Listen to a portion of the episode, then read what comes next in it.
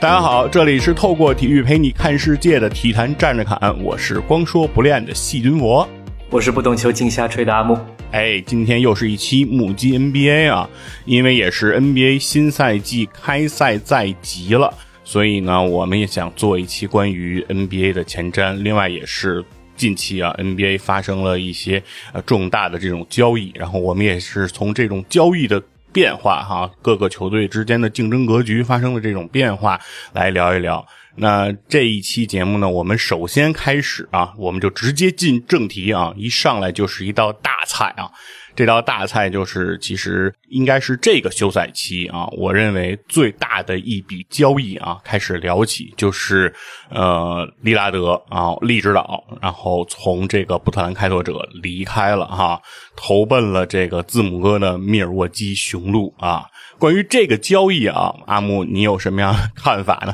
我觉得从几个方面来吧，一个是从利拉德的角度去看这个问题，第二个呢就是从雄鹿的角度去看这个问题。嗯啊、两个方面。首先，利拉德的角度，雄鹿肯定不是利拉德的第一选择。嗯，我们在今年夏天其实一直知道的是，利拉德致力于去迈阿密热火，哎，对点名去迈阿密热火。这一切也是基于迈阿密热火上赛季在总决赛的时候，在东部突出重围的那个逆天的过程，以及呃，让几乎是所有的球迷都看到这支球队好像就差那么一点点。哎，它其实整个结构非常好，就差外线或者是其他的哪个零部件上面有另外一个可以拔高的点，它好像就可以跟掘金去好好的捯饬捯饬，好好的去打一打啊，去看看怎么样才能把这支掘金给完全打下来。迈阿密热火有这个机会，所以利拉德看中了热火，当然也是看中了。我一直坚信的是，吉米巴特勒在 NBA 世界还是有人支持的，还是有人去信服的。所以对利拉德而言，热火是他的第一选择。而嗯，怎么说呢？帕特莱利没有给到更好的资源，没有给到更好的筹码，嗯所以给到了雄鹿一个机会。雄鹿把更好的筹码给到了开拓者，然后开拓者顺利的达成这笔交易。而这笔交易对利拉德而言呢，是可以接受的。嗯，因为对利拉德而言，去雄鹿跟去热火所最终想要达到的一个效果，说白了，冲出东部，进入到总决赛去争夺总冠军，这个大目标基本一致。嗯，所以呢，对利拉德利指导的角度，其实我们之前在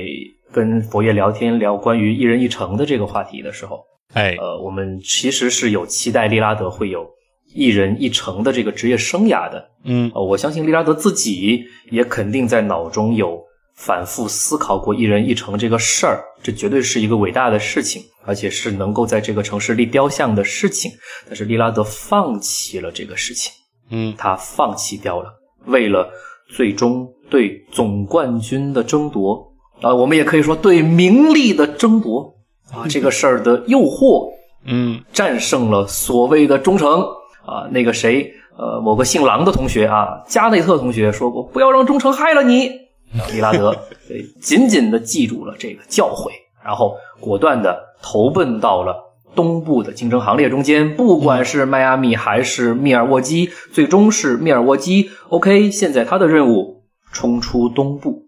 这就是利拉德对利拉德而言，如果冲不出东部，他就会变成一个笑话。嗯冲出东部，他就成为了这次决定中间的赢家。对他嗯来说，就这么简单。他是放弃了，怎么说呢？在我的概念中间，密尔沃基是不是特别好的城市？北方苦寒之地，对吧？嗯哎波特兰稍微好一点，虽然也是在这种中部地带哈，嗯对稍微好一点，对吧？比密尔沃基那种苦寒哎还是要舒服一些的。是可以采访一下易建联啊， 来啊对谈一谈密尔沃基的印象。呃，对，就是放弃了舒适的环境，是去到了极北苦寒这种地方啊，然后球市啊，整个商业氛围肯定是不如波特兰的啊。嗯这种情况下面，就是为了追求一个好的成绩，这是利拉德下的决心。然后呢，我们从另外的角度，就是雄鹿的角度去看这笔交易。哦、雄鹿很简单，我梭哈了，我赌了，而且我这一赌引发的连锁效应，待会儿我们也会讲到，他的对手们不得不下场再赌了。嗯啊，这就是或者说雄鹿的这笔交易也是在看凯尔特人，我说白了就是指凯尔特人，嗯在看凯尔特人做的一系列的动作啊。凯尔特人先是前期是把波神给交易来了嗯啊，然后呃雄鹿这边看着凯尔特人的首发做那么大的补强，如果自己还是现阶段的之前的阵容的话，或者再换个角度来说，从雄鹿的管理层的角度来说，对朱霍勒迪是不满意的。嗯就是认为外线的核心在朱霍勒迪身上，这样继续想要冲出东部，在东部这个竞争格局中间想要冲出去，甚至说还把西部的那支冠军搞定，在雄鹿的管理层而言不够，因为字母哥他自己已经反复的在暗示，或者几乎是明示，你得有一定的补强，你不补强，我可能是要走的。啊嗯雄鹿的管理层是有压力的，所以他必须做这么一次豪赌，而且这看起来是一次让人觉得说可能是很有机会的豪赌。这就涉及到说，还是那个观点，朱霍勒迪是否让人满意的问题。而我我觉得很有意思的一个点是，朱霍勒迪是这样一种球员，好像球迷觉得他是一个很优秀的、防守特别好的啊，很不错的拼图型的球员。嗯，非常优秀的外线防守者。对，但是呢，我看过一些采访啊、视频录像等等，朱霍勒迪是 NBA 球员评价中间非常非常得到高评价的球员。嗯就是当很多人问到说，你觉得 NBA 球星中间谁最被低估？球员的采访的反馈中，朱霍勒迪是一个反复被提及的名字，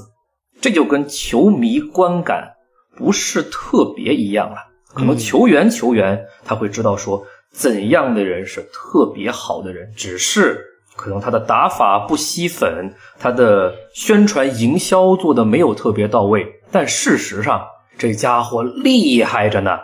这是朱霍勒迪嗯啊，他他跟励志岛其实是完全的两面。嗯啊，这就涉及到了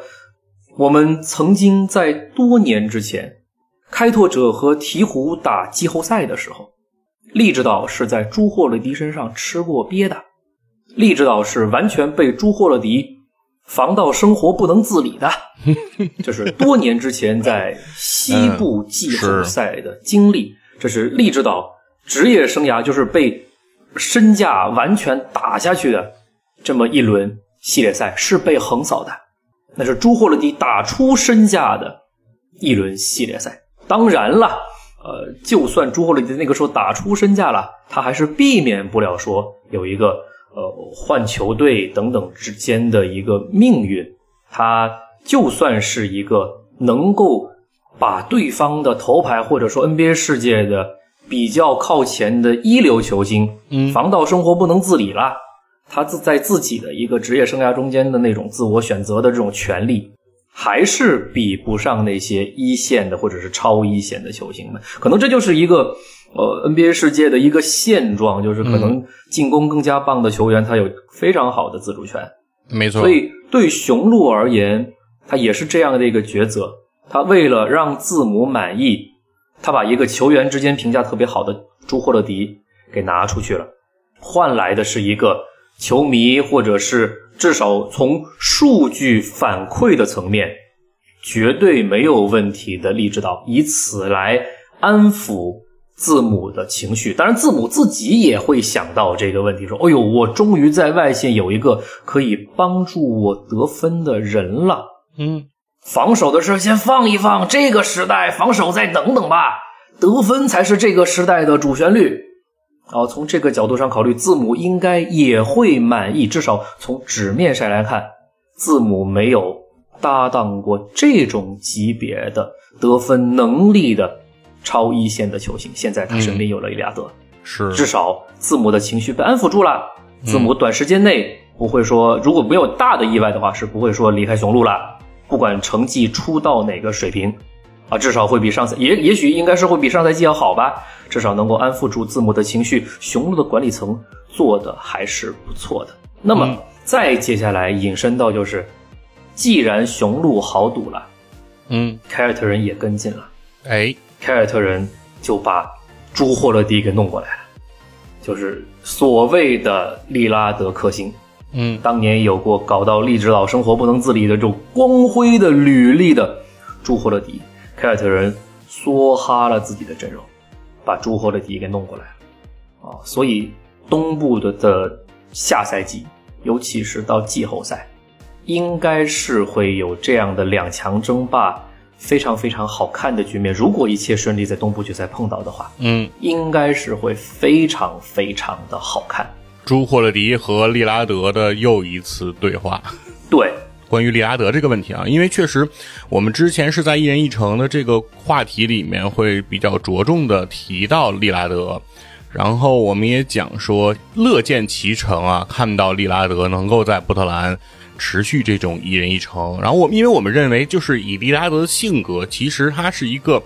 呃，也是一个有着巨大的自我，或者说有着巨大的个性选择的这样的球员。是的，包括在呃波特兰当时其他的嗯那个整个先发五虎啊，其他的四个人都离开波特兰的时候，对只有利拉德啊留守在了这个城市。没错。擎起了这个球队的大旗。其实我们那会儿会觉得，就是利拉德有一种孤胆英雄的感觉，然后会觉得说他应该是一个不甘居人后的人。就是在任何一个球队，我我我很难想象，就是利拉德是说下去是吧？ 就是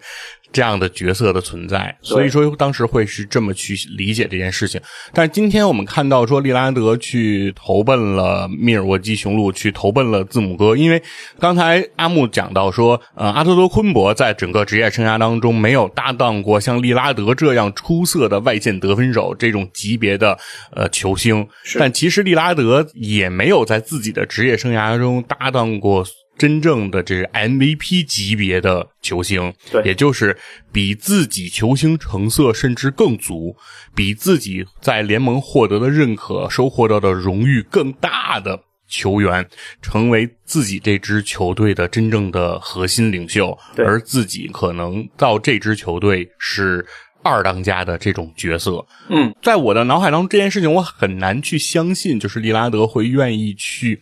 接受这样的一个角色，而且那支球队里。二当家本身还有米德尔顿哈，那个男人 虽然哦那个男人，对，那个男人他的这个近几年的这个竞技状态的保持相对有一些下滑，但是感觉上毕竟在这支球队的时间会更长，底蕴会更深。对然后你作为一个外人，对，来到这样的一个地方，然后你的目标如果是为了争夺总冠军，那这个时候我会去思考这个问题，就是我们都会讲说，现在的球员的 ego 都非常的巨大，每个人都有自己特别充分的个性，想要去施展。但是我会感觉，在这个时代，通过利拉德的这个抉择，我在回想，比如说九十年代或者两千年初的球星，我觉得那个时候有相当的一些球员，他是没有总冠军的这个头衔的，或者说他们没有去争夺总冠军，或者说在职业生涯他们还比较巅峰的时刻，他们不选择抱团儿的这种方式来争夺总冠军，而固守在自己的疆域之内啊，成为这一方的诸侯。对，呃，我觉得似乎来讲会让我有一点点就是失望，或者是这种落差，就是呃，我觉得就是难道就是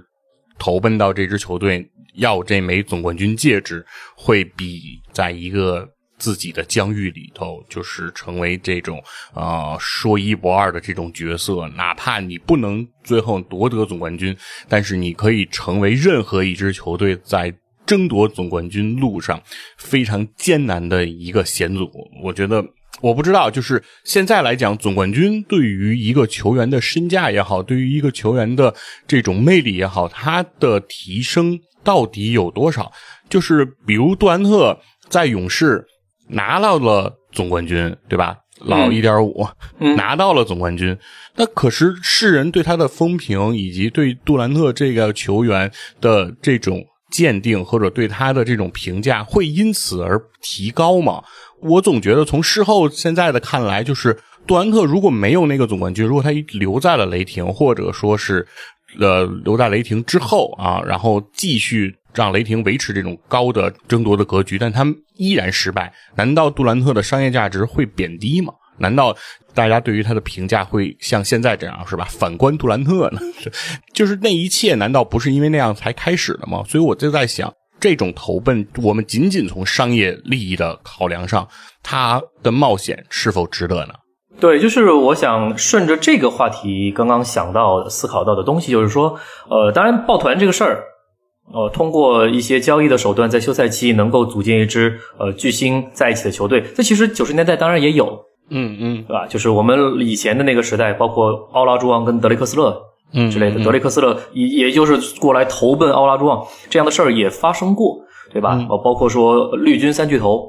呃，雷阿伦、加内特跟皮尔斯这样嗯的，就是所谓的雷阿伦和加内特来投奔皮尔斯这样的，就是在所谓的职业生涯开始走下坡路的时候抱个团。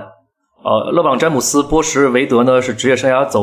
呃还在非巅常峰巅峰的时候是对巅峰抱团。呃，杜兰特呢更加直接的是用就是手下败将去抱团，嗯这样的整个模式，呃，在形成了抱团的风气，所以后面有各种各样的三巨头在组成，包括这个赛季的太阳也是类似的。也就是说，呃，一人一城的吸引力，我们回到一人一城的话题，一人一城的吸引力，我在这个城市立雕像的这个吸引力到底还剩多少？嗯就是我们把自己摆在球员的这个角度，尤其是你是这个联盟的超级球星的角度，就我觉得联盟的超级球星打心眼儿里面可能会觉得说，我不输给这个联盟的任何一个人，他们会觉得自己的能力就是在这个联盟的巅峰之上的，而在这个巅峰之上的心态的基础上面。为什么我每年的结束，我每一个赛季的结束是要以失败告终的？是要以灰头土脸的被别人打回家告终的。我不想要这样的情绪体验，我想要体验一次在这个赛季结束之后，我是以一个王的姿态回家的。嗯这种心态，这种对这样情绪体验的追求，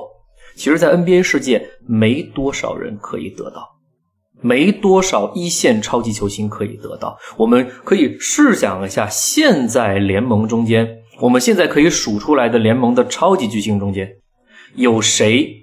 可能职业生涯到现在根本没有体验过那种赢的滋味儿？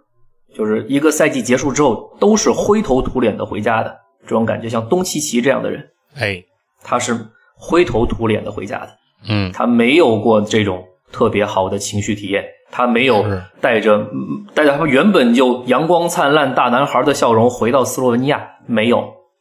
他但凡有一次赢得总冠军，回到斯洛文尼亚，他在人家、人家回老家去就就整个冠军游行了，一个国家给他冠军游行了。对吧？没有不可能哦，就是这种像这样的超级球星，那包括利拉德这样子的，嗯他没有这个机会，他可能觉得自己这个职业生涯可能都没有这个机会了。我就想体验一次，包括哈哈登没体验过，对嗯威威少已经不是超级球星了，对吧？威少没体验过，但至少说杜兰特他体验过，嗯杜兰特体验过两回。体验过两回当王的感觉，而且那两回至少在明面上面，他是真真真正正的世界的王，嗯他是拿到总决赛 MVP 的。他捧起总决赛 F MVP 那个时刻，他就是这个世界的王，不管是一点五还是一还是二，嗯他享受过那种极致的站在世界巅峰的待遇。这种东西，其他球星可都看在眼里。嗯我也想要体验一回。你说其他的呃一线球星，你说真的特别服杜兰特吗？我就是没办法，杜兰特厉害，我这一辈子也赢不过杜兰特，他值得他所拥有的一切。很多球星不会这么觉得，不会觉得自己输杜兰特，嗯不会觉得自己输给谁谁谁。我也可以啊，你只是去了个比较好的球队，你只是有了很好的契机，说白了，你只是那几年的运比较好，我的时运还没来，只要我有一个时运，只要我有一个机会，我也可以。凭什么就你可以？这是我站在球员的角度去理解，尝试去理解他们这样的心态。嗯，那是一定的。我觉得大部分球员可能都会想，在当年的那支勇士，你任何人设身处地的去和杜兰特调换位置，可能那个总冠军都能拿到。 我奶奶都能拿到对，哦，就是这种感觉，我奶奶都能捧起总冠军奖杯，为什么我利拉德就不可以？是，为什么我哈登就不可以？等等等等，所以对，就很包括很多，只要组建了一个好的就是超级球星班底的，会有很多老将来投，也是这个道理。我不要钱，我钱够了，我钱我儿子都花不完，可能我孙子都花不完。这样情况下面，我就打个特别底薪，百来万底薪，我就过来要一次那种情绪体验，我这辈子就想尝一回。你给我个机会好不好？就老将来投，基本上就是这样的一个概念。所以利拉德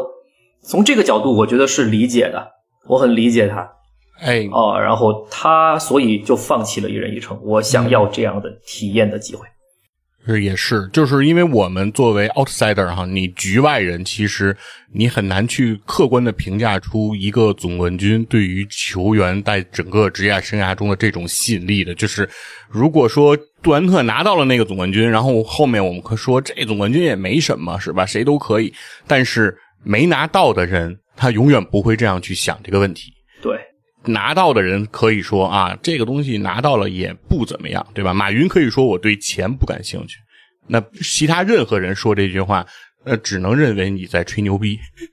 就是因为你没有达到那个高度，你就可能有些话也说不出来。另外，可能我在思考的一个方向就是说，可能在九十年代或者说两千年初的那个阶段，我觉得对于冠军的这个争夺，我总觉得会是更少部分球队和少部分球星之间的话题。就是当时我觉得能够去争夺冠军的球队的数量。比今天联盟的格局下要少的很多，就很像现在的足球世界的那种感觉。就比如说英超，如果你说争夺冠军，那我们现在把这个版图再拉大，它也最多到 Big 六的层面。对那整个联赛当中的另外十四支球队，他是不会去思考争冠这件事情的。从他的球队的建设，从他总经理的思维，从他经理的思维，从他总监的思维，从这个球队的老板的野心，他就不可能到这样的一个程度上。但是现在的 NBA 的情况就是，我认为可能任何一支球队都会觉得，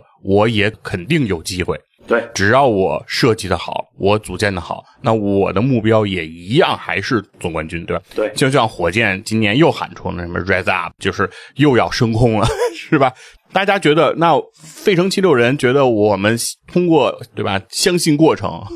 摆烂的这些年，然后我们积攒够足够的天赋、足够的这个优秀的筹码，那我们为什么不能去争夺总冠军呢？就所有的球队可能在现在 NBA 的这个机制下，就会觉得给所有的球队都有机会来去对于总冠军发起这种挑战。那在这种局面当中，那所有人都会把总冠军视为自己职业生涯中的非常重要的目标，而不像之前就是说，如果我要想成为总冠军，那我肯定得加入某些豪门。对所以我觉得现在 NBA 可能逐渐已经开始非常淡化这种豪门、这种精英化的这种情况，而不像我们看足球的联赛，就是每这个球队都有一些超级豪门。然后，如果你想成为冠军，那你这个优秀的球员，你也得投身到这些超级所谓超级豪门当中，你才能有这样的机会。但现在 NBA 显然不是，就是嗯任何一个球队可能经过几年比较好的设计、机缘的巧合，是吧？某些遗珠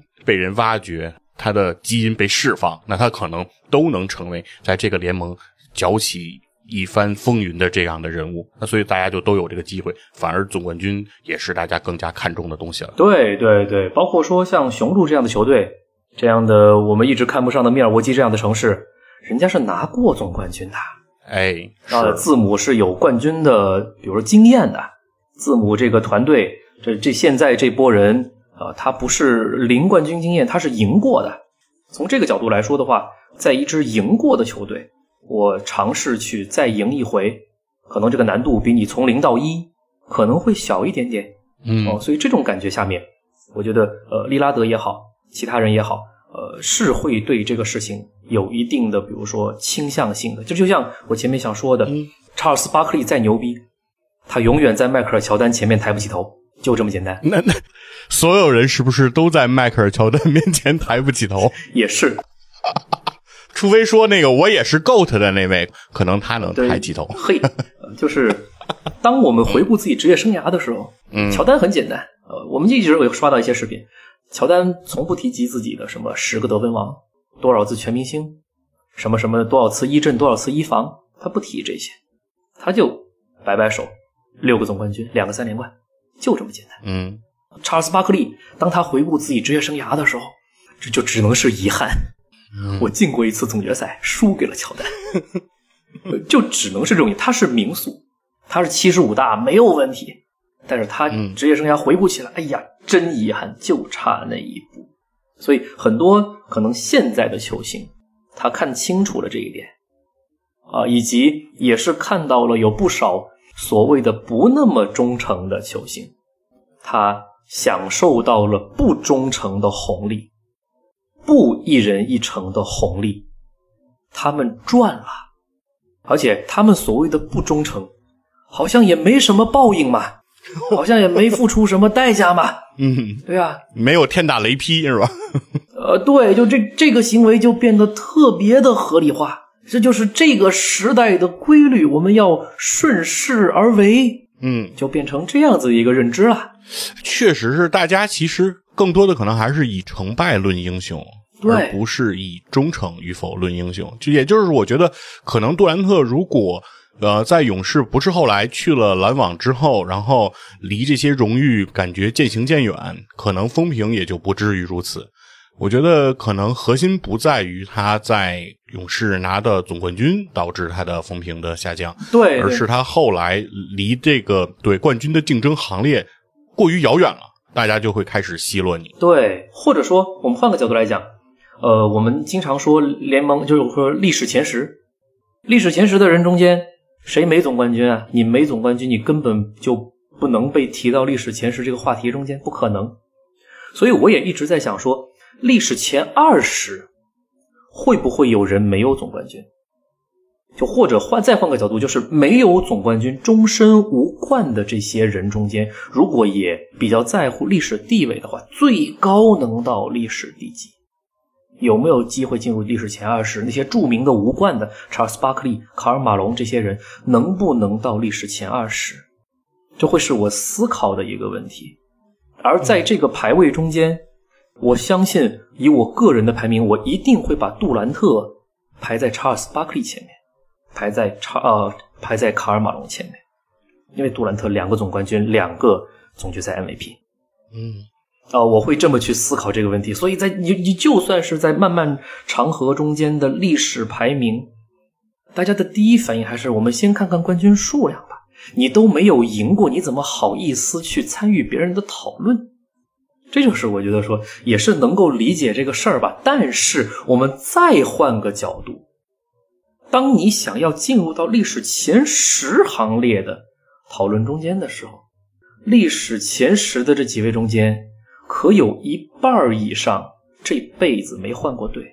哎，因为他们是基石， 对吧？对他们之所以能到历史前十，就是他是这支球队的基石，围绕他建队就是总冠军。只有别人来投奔他，没有他去投奔别人的道理。对，以以及呃，他也不会因为打不过而逃，嗯对，他就没有打不过的事儿哦。所以这些人就有一有一大部分人，呃历史漫漫长河中间非常厉害的人，历史前十中间就 NBA 整个总统山上的人，好几位一人一城哦嗯。当然，这种这种级别、这种体量，历史漫漫长河中间也就那么几个，好多人是不追求这些的。就也也就知道自己这辈子肯定是达不到那种水准的，嗯，算了，我能有一个冠军，能赢一回，可以了。所以这就是我，我觉得我其实我也能充分理解利拉德的心思，嗯没有问题。而且我也衷心的希望，包括我在自己个人的预测中间，就对下赛季的整个联盟的一个形势啊，一个排名的预测中间，我会把雄鹿排在一个很高的位置。哦，就是通过了这笔交易之后，就是你认为对于雄鹿对于总冠军的争夺是加成的，是吧？我个人认为是有加成的。嗯，对。那接下来正好就聊聊其他的球队吧，因为刚才也其实谈到了凯尔特人的问题，就是凯尔特人的每一步棋，感觉是对于呃雄鹿的这种应对，感觉都是雄鹿先出招，对吧？然后他们来再出招拆解。那接下来就是在整个东部的竞争格局当中，你认为，比如对于密尔沃基最大的竞争者会是凯尔特人吗？呃，对，我觉得东部是一个贫富差距相对较大，或者说形势也是比较相对明朗的整个格局。说白了，东部前两位不出大的意外，东部前两位会比较稳，雄鹿、凯尔特人。在这两个球队之间的选择中间，我更偏雄鹿。嗯对，一方面呢，雄鹿现在新的主教练叫格里芬，阿德里安·格里芬，是他的风格是防守型教练的风格。然后这个这个教练呢，之前在魔术、雷霆啊什么的也都当过助教，口碑还不错。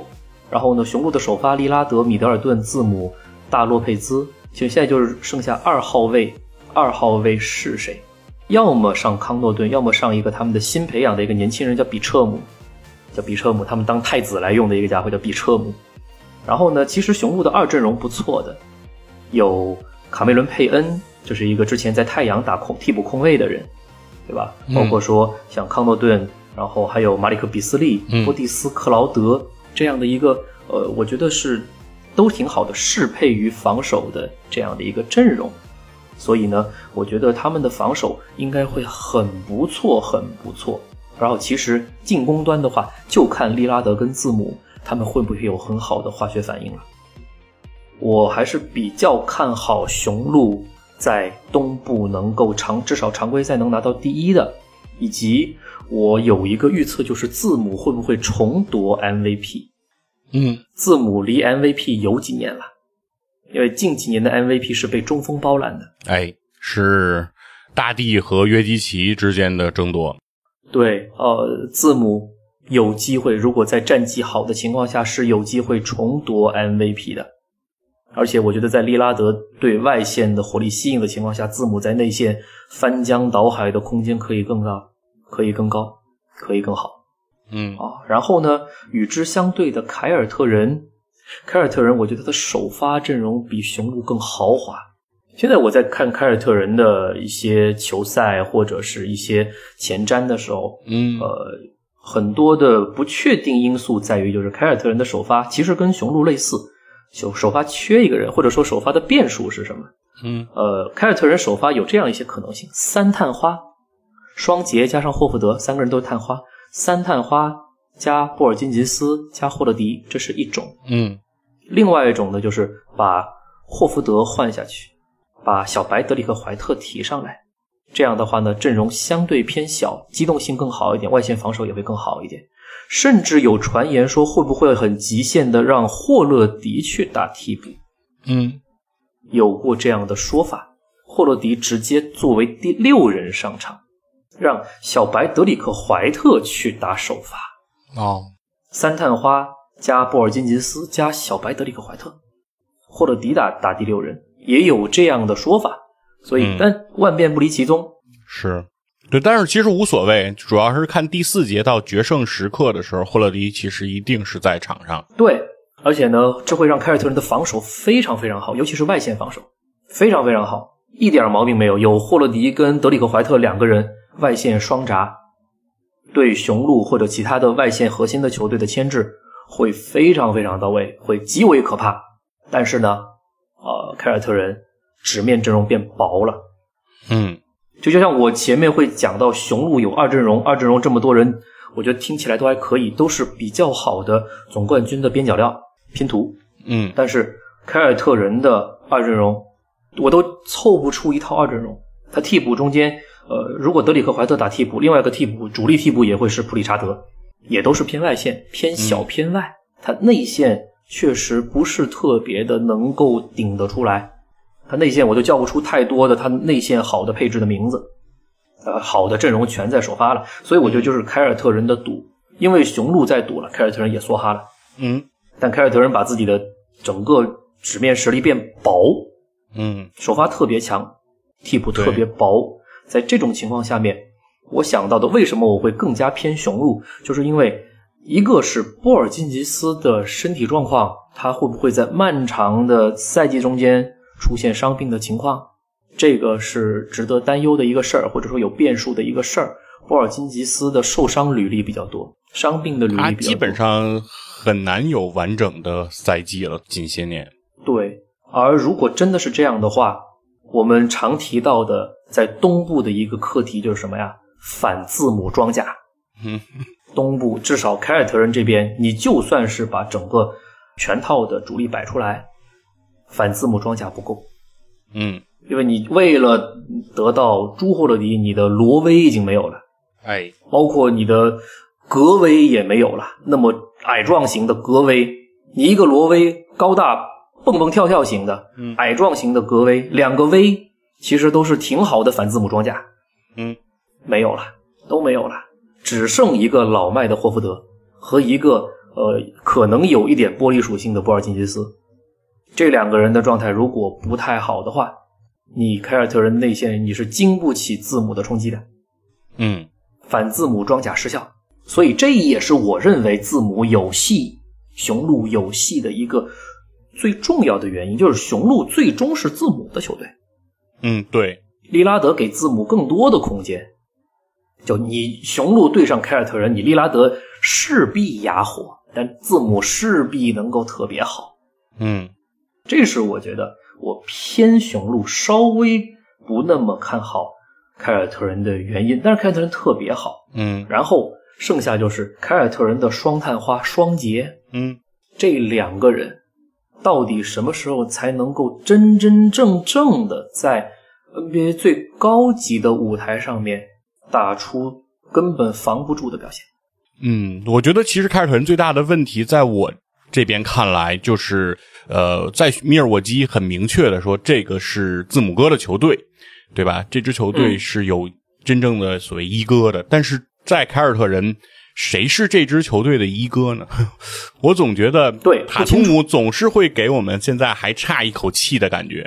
塔图姆又拉了，嗯就，会是这样的感觉。对然后杰伦，杰伦呢好像嗯也差那么一点。对，我就总感觉就是塔图姆总是想压着杰伦布朗一头，但是这一头总是压不过去。对而杰伦布朗就又没有说那种能够直接反腕儿就把塔图姆摁在下面的这种感觉，所以两个人你可以把这个东西称之为一种良性的竞争，但同时我觉得也证明这支球队没有所谓真正的话事人，对，而在所有的具有争冠角色的这些球队当中，我觉得凯尔特人可能球队老大的成色是这个里面最令人担忧的。是的，其实也是说白了，因为双杰没有赢过，嗯就双杰他们每一次都离总冠军什么的或者总决赛特别近，但他们就是没有赢过，就是在最最重要的那个节点上面出现那么一些问题嗯。但凡双杰赢过了，他心态会不一样。就像字母，他赢过了，他这个心态就不一样。字母是拿过 MVP 又拿过总决赛总 MVP 又拿过总冠军的人，就字母其实职业生涯其实很完整了，但他还年纪轻轻，他年纪轻轻已经很完整了，就是心态上面也很完整，这就是我在相比较而言更加看好字母的原因，以及我们上次做节目的时候也聊到过了，就是字母中国行之类的。嗯哎对我们在中国行其实能看到这人特别特别棒，这人其实是很不错一人，嗯他需要再一次的证明自己，然后把自己的两很好的身价什么的给再次打出来。这一点上面，我对字母的相信也是大于双杰的。嗯当然了，雄鹿这边有个变数啊，因为他的主教练呃阿德里安·格里芬，那是菜鸟教练，嗯菜鸟主教练当赛季直接夺冠的这样的历史数据上面相对不利，嗯，少啊，不是没有，但是少。确对，实，那凯尔特人毕竟马祖拉是打过一些关键的比赛了，嗯呃，尝过这种季后赛，呃，这种好的这种比较厉害的场合的该怎么应对。虽然应对的应对最终应对输了啊，嗯对只有有经验了啊，这这会是教练方面会是一个变化。尽管没有成功的经验，但是吸取了足够的失败的教训，是吧？呃，对，但这个赛季是很深入的事情了啊。嗯所以雄鹿、凯尔特人两支球队大致是这样子。嗯然后东部其他球队，说实话，尤其像七六人这样的球队，我表示一个巨大的就谨慎看待，尤其是哈登现在，嗯这就是我们现在仍仍然悬而未决的一个事情，就是哈登到底会在哪儿？嗯，这两天哈登又罢训了。是，个人原因不来参加球队的训练，又来了啊！就是多年前的剧本又出现了。就是一门心思就闹着要走呗。对，然后呢，快船的筹码、热火的筹码，说白了，其实也就是这两家。嗯，可能哈登更心仪肯定是快船，对，这就造成了我对七六人的预测很不好预测，我对西部快船的预测也很不好预测。哦，就很难讲，因为肯定真的是存在变数的。嗯哈登去快船的概率还是偏大的哦，所以这个事情上面，我相信哈登回到七六人的概率很小了。那如果七六人没有哈登，他他会拿回到什么筹码？这应该也不知道嗯哦，所以我只能说，大帝在上赛季的比赛中间，常规赛很好，但是一到季后赛，又是给人一种比双节更让人失望的状态。心气儿啊，大帝这个人的心气儿啊，嗯太不够了。所以我觉得大帝为什么那么喜欢像吉米巴特勒这样的人啊？嗯，就大帝这样的心气儿，还是需要一个大哥来带。是，就像七六人这边有你会有 PJ 塔克指着大帝的鼻子骂，就是这样的。你你你得有一个你是当家球星的一个样子出来，大帝没有。嗯，越要命的时刻，越看出你这个人的性格特质，大帝没有。感觉心智上还是不够成熟。对，包括说你在你在 MVP 最关键的争夺战的时刻，你居然把自己躲起来了。哦，在跟掘金的常规赛的最后一次交锋的时候，你把自己躲起来了。就这样的状态下面，就很纯粹的就是，呃，我只要一输约基奇，我 MVP 就没有了，那我倒不如不打。嗯我数据层面比你好看一点点，我就能拿 MVP。这个心态，就躲着躲着赢的心态，肯定是哦，我觉得在信赖程度上面是有缺失的。我不会特别信赖这样的人，嗯，所以七六人，你说，呃，他现在因为是尼克纳斯教练过来了，就从猛龙那边过来了。嗯纳斯教练肯定是有货的，纳斯教练也赢过，他是冠军教头。是，他有货，尤其是防守端非常有货，是一个很聪明的教练。所以七六人防守一定没有问题，不管哈登走不走，或者换来别的一些人，他防守一定没有问题。进攻端看大帝的打法，老里弗斯允许大帝把自己当一个三号位来打，各种的在外线试手感。那尼克纳斯教练是否还允许大帝按照上赛季 MVP 的打法，继续把自己变成一个外线球员，而不是往里面凿？嗯这个我们有待观察。对七六人的评价，我可能会觉得说能进季后赛，但是可能就不会像上赛季在第三的这样的位置了，偏下半区，是一定会有别的球队上来，比如我接下来要聊的骑士，哦我觉得骑士是有机会冲进东部前三的。哦，对骑士的呃纸面，他的首发其实是比较完整了，嗯加兰、米切尔、奥科罗、埃文·莫布里和贾利塔·阿伦这五个人的首发阵容很完整了，分工也很明确了，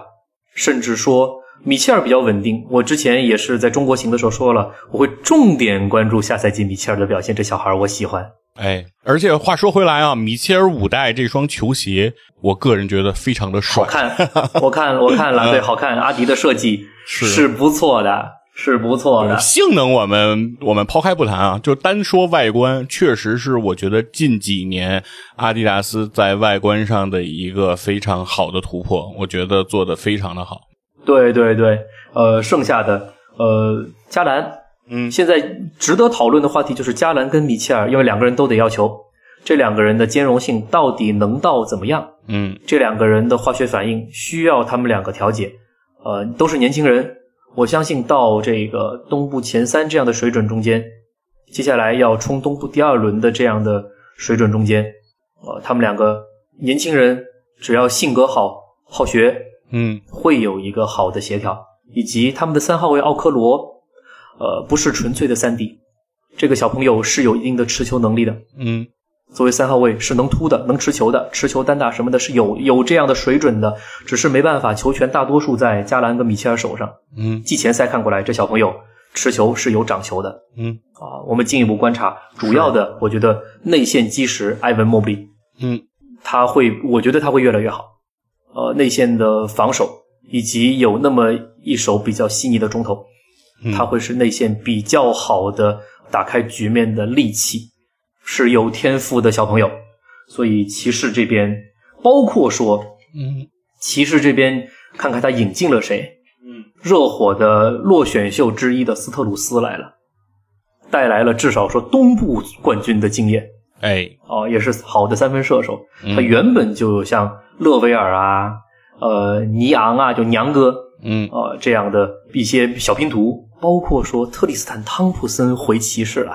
哇呃，上能一战，至少说更衣室里面跟你讲讲哎自己拿总冠军的故事。哎啊，我有冠军，我知道这球该怎么打。以前我跟着勒布朗·詹姆斯的时候，这球是怎么打的？嗯等等等等啊，能给这个骑士带来一定的，我觉得是比较不错的事情对啊。，我觉得骑士这支球队现在整体来看，他的心气儿，刚才谈到这个话题啊，我觉得是非常良性的一个状态。大家会在一个比较好的工作氛围里，对，一些年轻人，然后比较有共同的话题和共同的语言，而且大家的球员的这种成长周期能够赶上同时期的一个步点儿对，我觉得这个其实是一个球队比较容易成功的一个节奏。是对，大家都在同样的这样的一个进取的这条路上。对我觉得能够赶上这样的一个团队，其实，在我们实际工作中，其实有时候也是这样。就是如果你和你的团队都在一个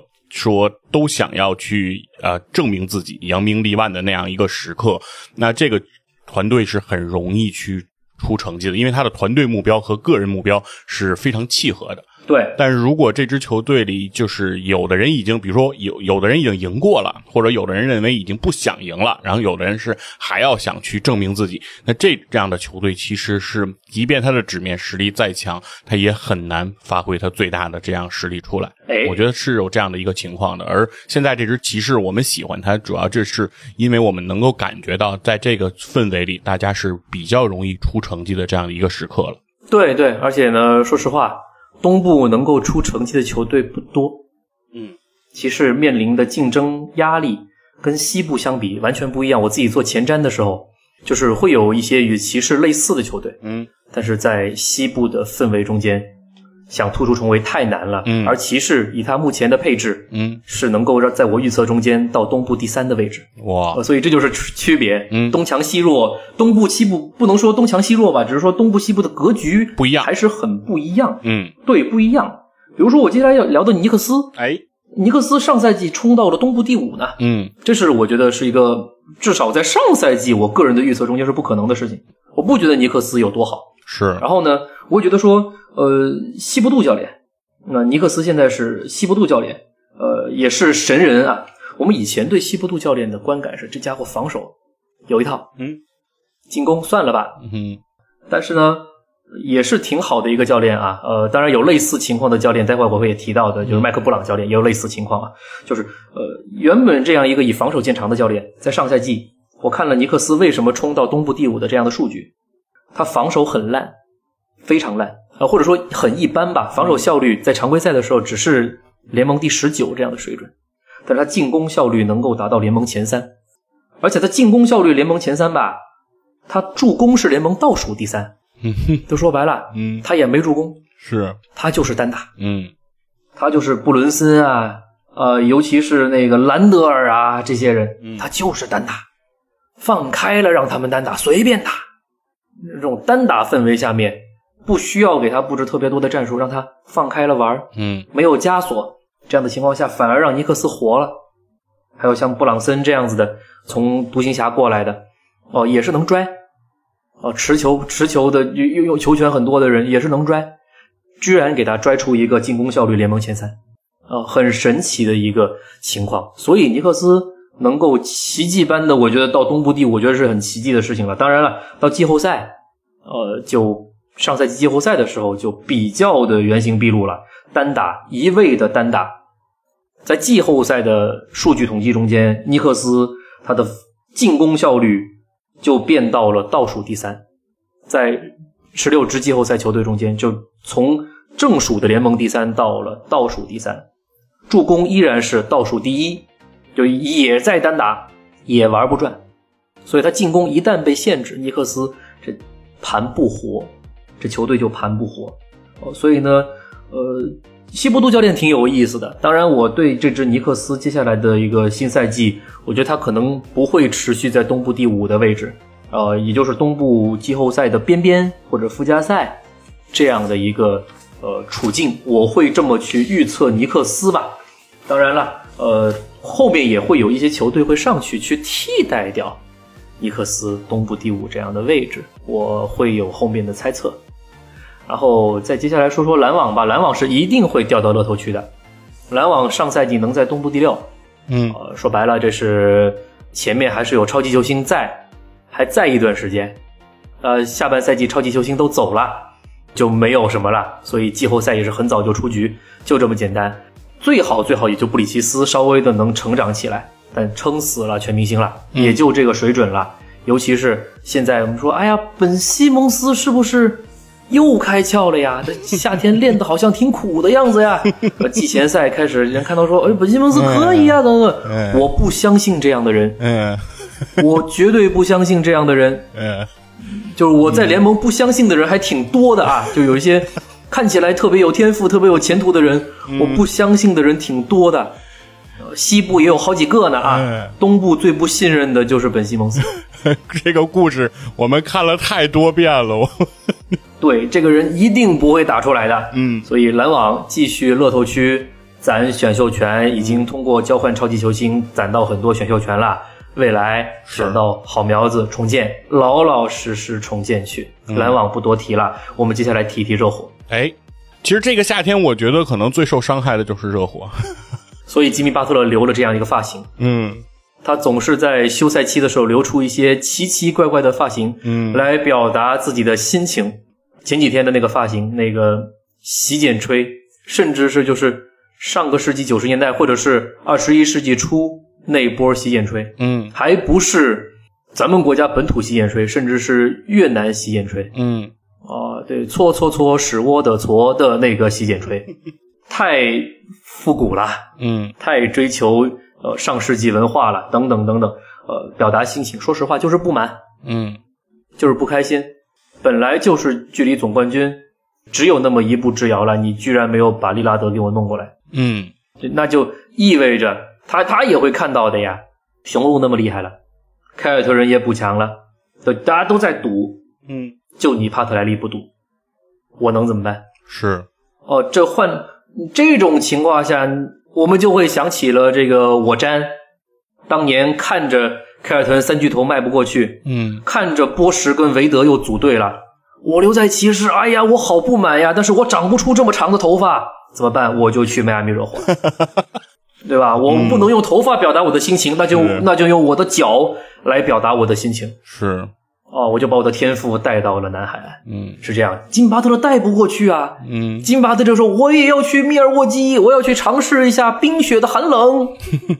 啊，没有，他去不了。迈是呃，迈阿密还是更舒服，嗯没办法。所以呃，接下来就看热火能不能搞来哈登喽。嗯如果搞不来哈登，这赛季热火就是依然是那支被低估的球队，会不会又有一些落选秀跳出来呢？就太难预测了。上赛季谁知道文森特那么厉害？嗯谁知道斯特鲁斯这么厉害？谁知道那个凯莱布马丁在东部决赛那么厉害？嗯谁能想到？没有人能想到，就这是怎么预测都预测不出来的事情。是，我只能说对呃热火的预测啊，我只我只讲一点，嗯就是泰勒·西罗。嗯泰勒·西罗是这个夏天漩涡的中心，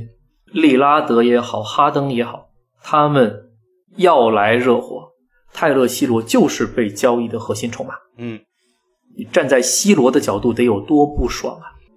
嗯，就说白了，这支球队没有把我放在心上。嗯，大家打好了背包又拆开，打好了背包 又拆开。对，就这感觉很不好。就说白了，我是青年才俊这个事儿，嗯全世界都知道，是整个联盟都知道。嗯但是呢，我作为一个青年才俊，我的老东家是不想要我的，就这么简单。对如果我是一个被老东家重视的青年才俊，我应该是个非卖品才对呀，对吧？我应该是非卖品才对啊！你就为了一个年迈的哈登，你就愿意把我卖了，你就愿意把我赶走了。呃，就是这种感觉，对 C 罗来说，这一个夏天的感觉是非常不好的。但现在既然没有交易，既然 C 罗还在热火，常规赛即将开打，是不是 C 罗得证明自己了？嗯他要带着愤怒，带着对帕特莱利的仇恨去打球。是就我要打你帕特莱利的脸，你个老头子！ 对，但是我觉得 C 罗的成长，我觉得和大家对他的预期，我觉得还是有一定的差距。对，就是说，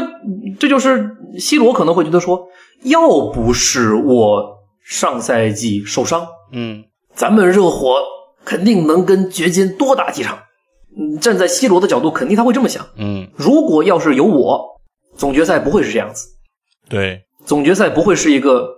绅士横扫的样子，一定能够多打几场，甚至有机会染指总冠军。他自己一定这么想。对，这可能就是我我认为的刚才讲到的这种，就是球队的这个成长线和球员的成长线，我觉得现在不是很一致。对，所以 C 罗处在这种尴尬的境遇里底，就是说，C 罗现在的成长周期和吉米巴特勒已经不在一个频率上了。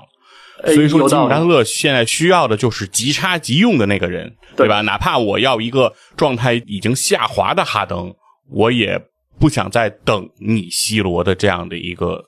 这个这个璞玉的开发，就是他他们两个人没有在同样的一个好的时间契合点上相遇，我觉得是一个挺大的悲哀。对，那可能站在 C 罗的角度，他不这么想，他觉得哈登切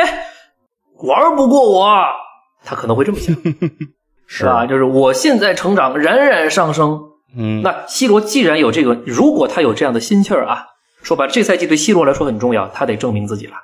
就是真的是带着仇恨去打球，是，他得充分的证明自己，起码场均得干到二十五分以上，嗯能够因为吉米巴特勒在常规赛基本是装死的，嗯，他不会拿出自己全力的，年纪又大了一岁了，对吧？热火想要在季后赛开始之前有一个，比如说到东部第四、第五，就东部季后赛中游这样的一个排位，你 C 罗必须场均至少二十五分以上的这样的出手和得分贡献摆在那儿。如果你到不了二十五分，也就是二十分上下，你依然会被当作交易筹码。嗯依然会在未来的某个时刻会被换走。就说白了，帕特莱利依然看不上你，因为我们前面已经聊过帕特莱利的这样的一个看人的一个状态，除了超级球星，其他人都是奴隶，哎，都一样。对，都是随便可以拿来交易来交易去的工具人而是已。对，说白了就是看不起你。嗯，那你 C 罗怎么办？对，C 罗必须要证明自己的无可替代性，这一点对他来讲非常的关键。对，就打服帕特莱利，包括说打服吉米巴特勒，让吉米巴特勒在下个赛季的媒体见面日上面以一个正常的发型出 现。啊，对，就是打服吉米巴特勒，这是我对热火的期待，嗯，好吧？然后接下来简单再聊聊东部可能排名其其他后面的球队。对东部，我觉得要不然咱们咱们先暂告一下，然后我们因为我觉得东部咱们讲的时间，包括因为咱们这次核心交易的部分，刚才占的时间比重也比较多了啊。我我其实想把目光往西部咱们先转一转啊，因为毕竟在东部的竞争格局下，其实强弱还是比较分明的嘛。对我觉得可能话题度比较高的，我们刚才聊的也有差不多，我们就先在有限的时间内，我们先把目光往西部转一转哈。那如果提到西部，其实还是会牵扯回利拉德的这一次交易，因为在这次交易当中，这保证这个交易能够成型的另外一支球队功不可没啊，菲尼克斯太阳也加入到了这一次的交易的过程当中。对然后通过这次交易，他们把自己的这个这个中锋啊进行了这样的一个调整啊，换来了这个诺尔基奇。对，啊，我挺想聊一聊，就是太阳在这个交易当中的这一次操作，你认为对于中锋这个位置上的这种选择，诺尔基奇会是太阳更好的答案吗？哎，这就是对西部的预测中间，我们说掘金是有成功的经验，他赢过，嗯非常多的人，包括大部分的媒体会把掘金排在呃西部第一的位置，或者说总冠军最有力的争夺者。是，我可能更倾向于，至少在常规赛的时候，太阳会比掘金更靠前。嗯个人倾向于太阳西部第一，掘金西部第二哦，啊，这是我个人的观点。因为首先呢，掘金可能不需要在呃常规赛中间做过多的发力，嗯他知道自己季后赛能打成什么样，就上赛季打过之后，嗯啊，就是有湖人这样的球队也可以轻轻松松横扫一下呀，呃之类的情情况之后，不好意思啊，然后呃常规赛可以不打的这么用力，或者说有计划的做一些伤病控制，嗯呃，尤其像岳老师这样子的，对吧？也不用让他太累，他反正呢也不是特别喜欢篮球，对吧？让他多去赛赛马呀什么的，对吧？偶尔放个假回趟老家，让他赛几场马再回来，可能打得更开心。嗯诸如此类的情况。所以掘金倒不是说非得争个西部第一，但是太阳呢，他对自己争西部第一这个事儿呢，我觉得可能更有执念一些。嗯有巨头的组建，近几年来说，并不是特别的顺利。说白了，就巨头组建这个概念，三巨头、几巨头组成，好像成的球队几乎没有。嗯看起来纸面很厉害，但好像最终取得成功的不多。啊，取得成功的近几年，依然还是那些像勇士这样子通过自己选人来的，呃，像这个雄鹿也是自己选人来的，啊，然后包括呃上赛季掘金自己选人来的，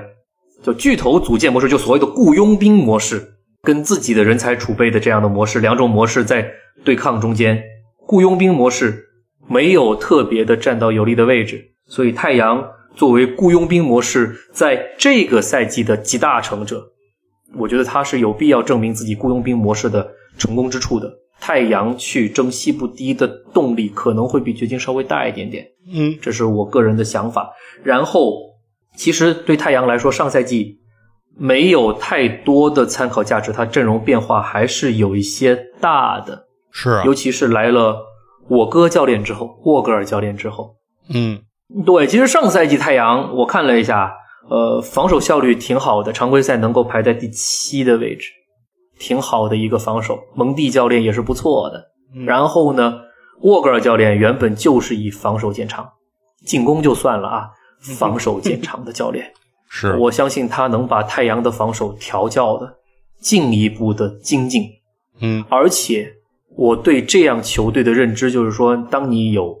杜兰特、布克和布拉德利·比尔这样子三个都是以进攻、嗯都是以投射见长的这样的球星之后，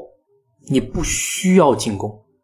你不需要套路，甚至你不需要一号位，就是这么粗糙，就是这么不合理。哎，新的赛季一号位，我就认为有可能会是布克来呃担纲，有可能，有可能，对他的首发很可能就是会这么放的。是，布克跟布拉德利·比尔哎搭档后场哎，啊，然后呢，三号位呃放个奥科吉嗯啊之类的这样的工兵型的球员，是，然后呃这个努尔基奇再加上杜兰特，嗯基本上这会是一个太阳的首发嗯呃，所以呢，进攻端放开抡。其实上赛季季后赛，我觉得稍微值得参考的就是上赛季对掘金的太阳对掘金的季后赛西部第二轮，太阳是在有保罗的情况下，零比二在掘金的主场零比二落后，然后第二场保罗就伤了，嗯就不打了，基本上就报销了嗯，复出不了了。然后第三场、第四场回到菲尼克斯，在没有保罗的情况下面，就靠杜兰特跟布克的拽嗯扔，不打掏，就是给你玩单打，连赢两场。这是掘金的季后赛之旅中间压力最大的一轮系列赛，哦、比起什么横扫啊、绅士横扫啊，压力大多了。是，就是掘金也会有，就上赛季季后赛之旅那么无敌的掘金，他也有犯难的时候，也有搞不定的时候。他搞不定什么？他搞不定外线的无差别单打。嗯所以我觉得太阳真的说，我们说在季后赛真的跟掘金碰上了，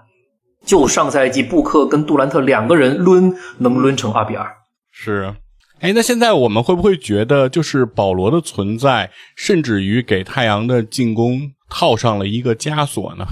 有呃可我觉得保罗的离开可能是让太阳整个去打开了一种全新的进攻上的模式。对，其实我季前赛的时候，我有观察，就是现在勇士的比赛的情况，嗯，我的感觉就是，由于保罗的存在，我总感觉现在的勇士的打球的风格和之前的变化也挺大的。对，就是以前勇士的那种特别灵动的写意的东西，由于保罗的存在，球在保罗手里的停滞的时间总是给人感觉过长。对，慢下感来觉了。保罗和这个体系对还是没有在一个完全融洽的一个氛围当中。有的时候你会感觉到，从我的感官上来看，比如说场上已经有了三个、四个机会，但是可能保罗运运运，然后最后翻身一个中距离。嘿，当然，他也进，对他也能进，对对吧？对中继林是保罗杀人的坟地，但是总会感觉说这不是以前勇士解决问题的方式。对，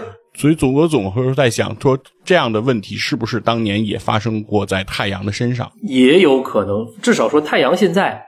真的不需要太多的进攻套路，那种沃格尔教练把防守做好。嗯，其实球星越多的球队，就像美国国家队一样，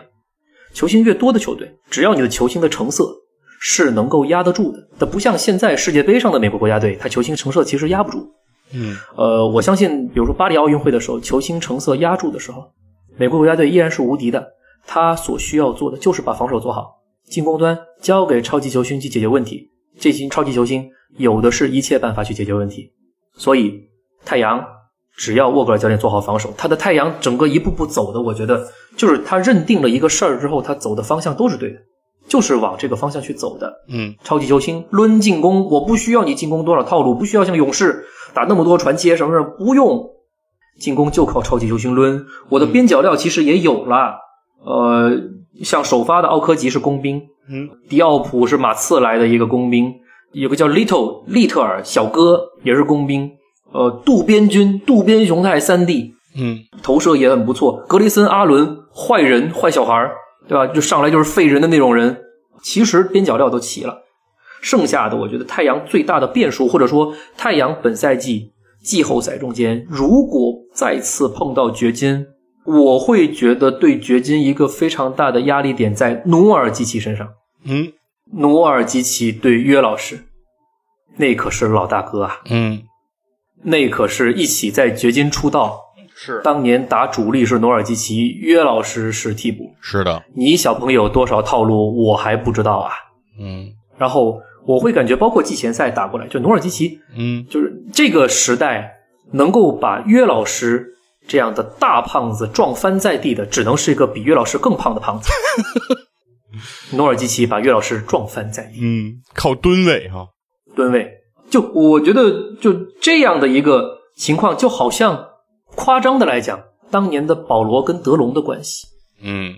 就保罗很强，打遍天下无敌手，但是就是遇到比他更壮的德隆的时候会吃瘪。嗯岳老师也是 MVP 世界之王，无人能敌，嗯但遇到努尔基奇会不会也吃类似的瘪？当然，努尔基奇肯定没有到德隆的那种高度啊，是会不会吃类似的鳖？就这样，所以太阳其实最好的事情就是保护努尔基奇，对努尔基奇有充分的伤病管理。是这枚棋子放在季后赛就是拿来对付约老师用的。我相信太阳的管理层也是这么想的，嗯有机会，有机会。然后我扯一下湖人，哎，说说湖人，我扯一下湖人，嗯纯从努尔基奇这个角度啊，我扯一下湖人，就是说，呃，努尔基奇打不过浓眉，嗯对，因为浓眉具有努尔基奇完全不具备的灵活性。是的，对，努尔基奇打不过浓眉，但浓眉打不过约老师，嗯约老师有有可能打不过努尔基奇，形成一个很好的恋爱三角 C no，呃很有意思，啊，相生相克哈、相生相克，相生相克。所以呢，我觉得太阳还好，嗯就说太阳呢，作为这样一支很单纯的把防守做好，然后靠超级球星去抡的球队吧，他被克的情况呢，可能也就是浓眉对努尔基奇有点克，其他的其实都不克。嗯所以我觉得太阳是有机会的啊，只要把伤病管理做好，太阳是很有机会的。嗯然后我们那我们就顺便说说掘金吧。行，对掘金的就是前瞻的准备，我我其实只写了两三行话，很简单，就因为卫冕冠军嘛，他的阵容太稳定了，是基本上没有大的人事变动。主力的班底基本都在，而且年轻球员可能还会有一定的提升，没有问题，嗯没有问题。他接下来依然是总冠军的最有力的争夺者，他也会变得更加的从容。嗯但是呢，我还是想要说自己的一个观点，这个观点可能很多人不敢苟同。嗯我说自己的观点就是，上赛季掘金的季后赛之旅，他是没有碰上天克的球队。嗯掘金，我依然觉得掘金是有天克的球队的。勇士，嗯，史蒂芬·库里是约老师的天克之星，哎，我坚信这个事儿。嗯但是呢，勇士呢也有自己克自己的球队，洛杉矶湖人。哦，又扯到湖人，是，呃，湖人是专门用来克的一支球队，但是呢，湖人是绝对打不过掘金的，哎，又形成了一个呃连环套恋爱循环啊、呃连环套的三角。嗯所以我觉得掘金这边，呃或者说其实太阳对掘金也有一定的克，我们前面聊到了。嗯呃，掘金这边你如果想要搞定约老师，说白了就是，呃，怎样让一个球队形成一个相生相克，或者说在相生相克中间占据一定的优势，就是说你的优势点你不一定打得出来，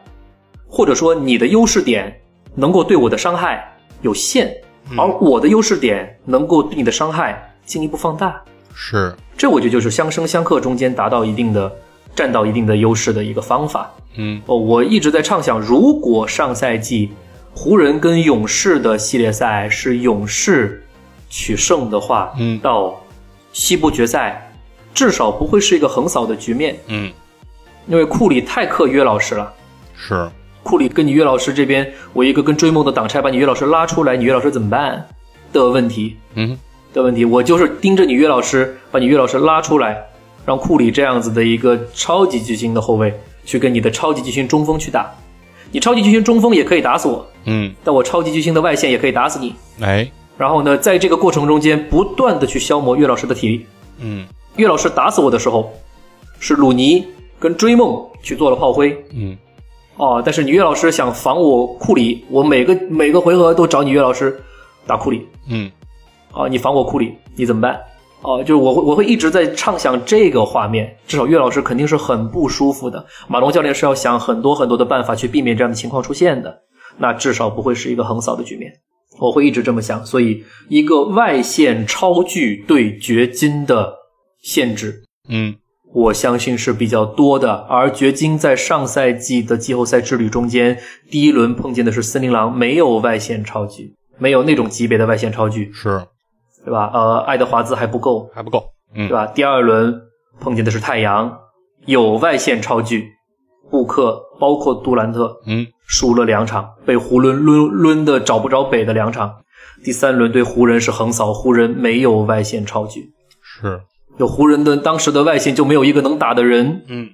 包括其实这一赛季湖人的外线也没有特别能够自主能打的人，拉塞尔没有这个水平，嗯哼，所以掘金是能够深刻湖人的。嗯但是勇士多少能够克到一点点掘金，因为有外线超巨，这就意味着如果掘金能够进到季呃总决赛，嗯如果他的对手是雄鹿的话，利拉德的作用就出来了。哎，同样的外线具有强大持球得分能力的神投手级的选手，对对于约基奇来讲会是一个两难的抉择，出还是不出？对，那吧如果说掘金进总决赛，东部这边出来是凯尔特人，嗯那掘金反而压力会小很多。嗯哼，对，所以这就是我觉得很多球队相生相克的时候，我们去聊这个事情的时候很好玩的地方。是，对，然后所以对掘金来说，如何去避免对方的外线超巨，嗯哼，对约老师的呃这样的一个干扰，这会是掘金在接下来继续想要卫冕、想要蝉联的一个重要的课题。其他的，我觉得掘金肯定是一支没有完全没有问题的球队。嗯哼。然后我们再讲讲勇士吧。对，该讲讲勇士了，因为我觉得勇士尽管这个保罗的加入哈，是一个让所有人都觉得非常颇具争议的一个话题，就是现在的这支勇士是不是需要保罗？然后我觉得这个问题确实，而且从季前赛的角度来看。保罗的加入给这支勇士啊带来的变化还是非常大的。我觉得保罗是一个存在感很强的球员，就是他不管他拿什么样的薪水啊，在这支球队是什么样的地位，但他只要保罗在场的话，我感觉这个球真的就会跟着他走。然后我也很难让就是其他的，比如其他的四个人觉得说这样打球我们不习惯，然后就在这个风格当中想把保罗隔离之外，也不太可能。就是这个球一定是由他来主导，我觉得这是很神奇的一件事情。对，也就是说，库里可能需要再一次做出一些牺牲。嗯这个牺牲不是在得分上，哦，而是在球队的梳理组织上的。嗯而这样的牺牲呢，对库里来说呢，当然不难。杜兰特他都经历过来了，嗯对吧？杜兰特这种呃，既有球权的，就是吞噬，也有得分出手权的吞噬，这样的情况下，库里都能够完全应对。我觉得库里这种确实是万金油似的，跟谁都能搭的球员。嗯在漫长的 NBA 历史中间也是罕有的，以及能做到这样万金油的这样的一个适配性啊，还需要极好的性格，嗯就是不在乎，不在乎，只要能赢球，我只要发挥我应有的作用嗯，都可以。哎，这样的性格，所以说白了，这样的性格，这样的适配性，也就是库里跟邓肯这两个人，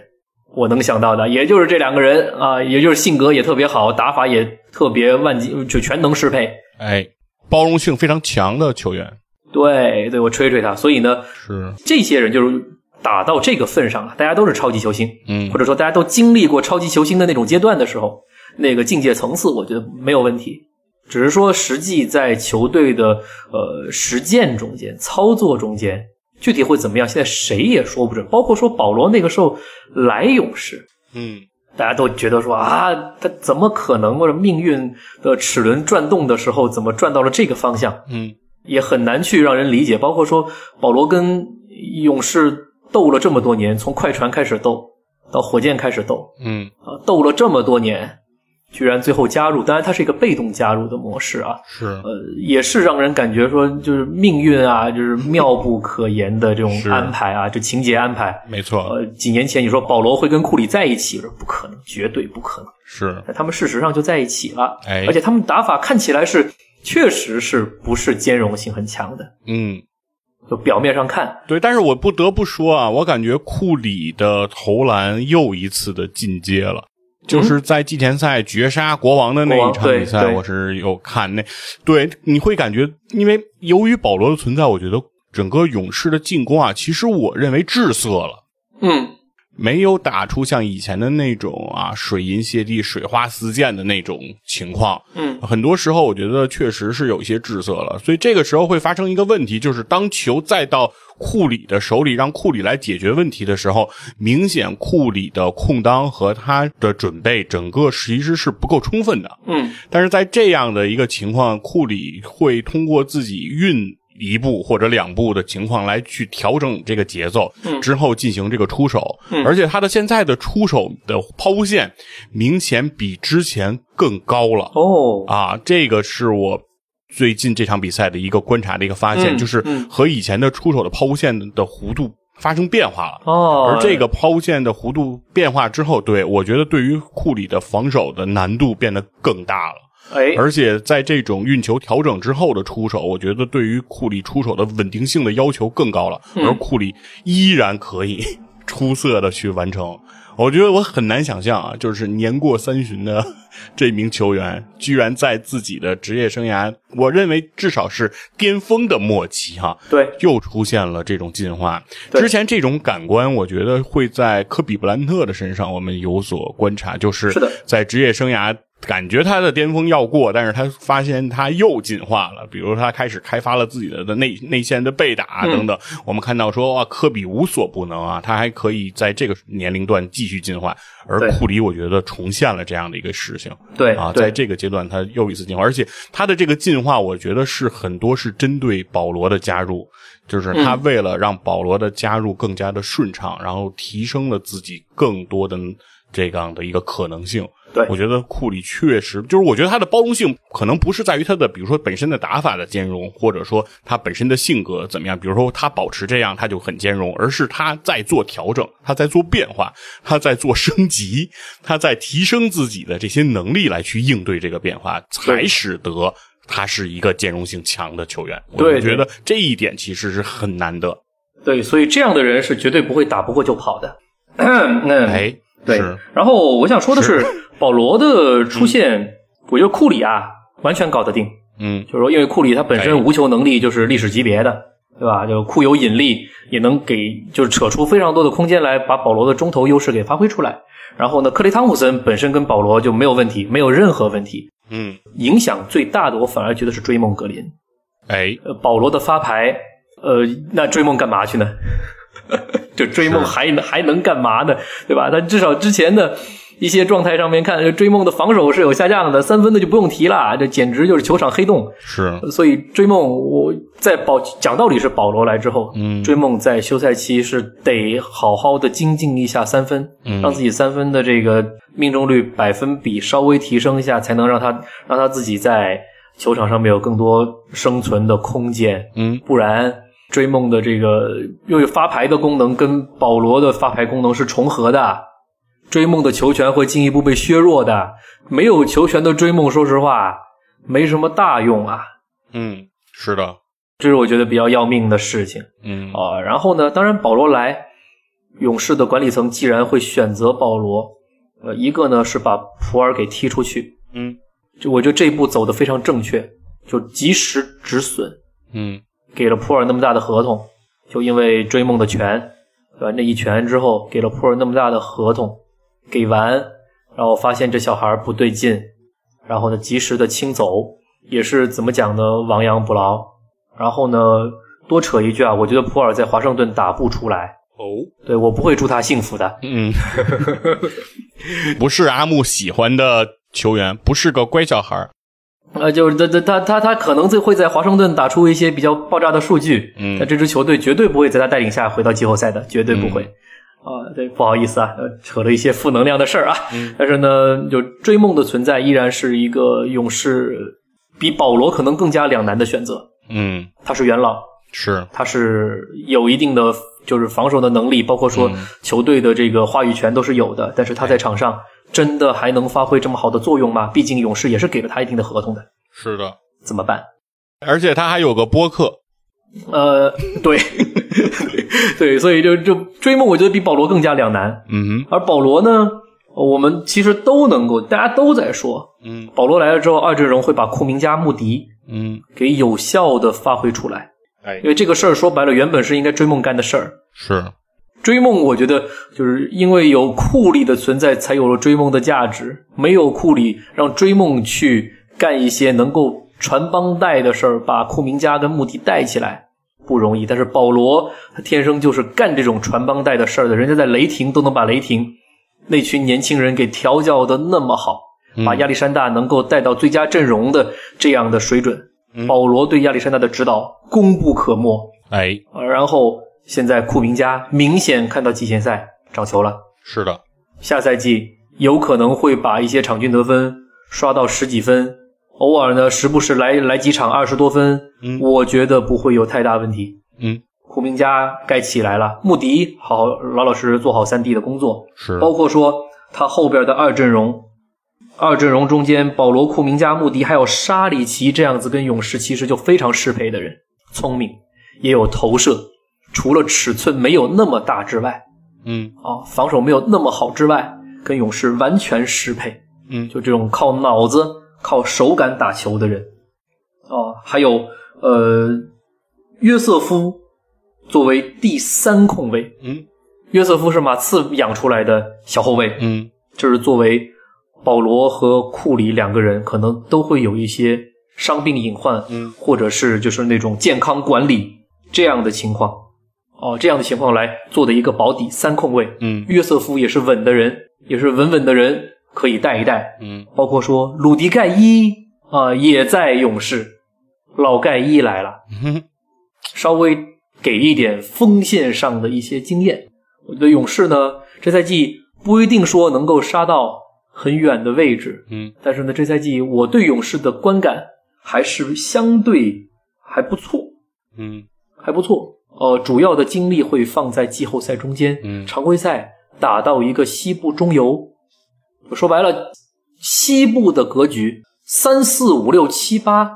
都会有比较大的变化。哎，极其混乱啊，对，掘金太阳把一二站住之后，就像东部凯尔特人跟雄鹿把一二站住之后，嗯，西部的三四五六七八会比东部更乱。是，哦，这是我的感觉，就是勇士，我我分析一通，觉得我挺看好勇士的。嗯那你说我把勇士排西部第三，嗯，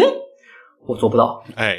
我做不 到。哦，这就是这种是这种感觉啊，因为后面还有一个湖人的湖人，嗯，咱们简单的说一下湖人，嗯然后剩下的时间，我觉得我应该给到马刺和文班亚马，呃我 可以觉的，得非常值得期待，是吧？对，我觉得这两个话题我们结束之后，剩下的球队如果我们今天没有谈到呢，我们接下来等到后面再约个时间，然没后问题再呃把这些没有谈及的这种话题，或者随着赛季的。真正的开始吧，然后一些表现出来，我们会再给大家做一些这种分析啊和展望。对，然后接下来的我觉得两个话题核心就在于说湖人啊是不是还是总冠军的有力的、有可能的一个选项。啊，接下来或者是温班亚马的这个马刺的开局啊，是不是一个非常完美的高分的状态？好吧，对对，湖人， 嗯对湖人，我前面其实呃说过几点了，呃，湖人一定打不过掘金，哦，就是湖人，因为他上赛季季后赛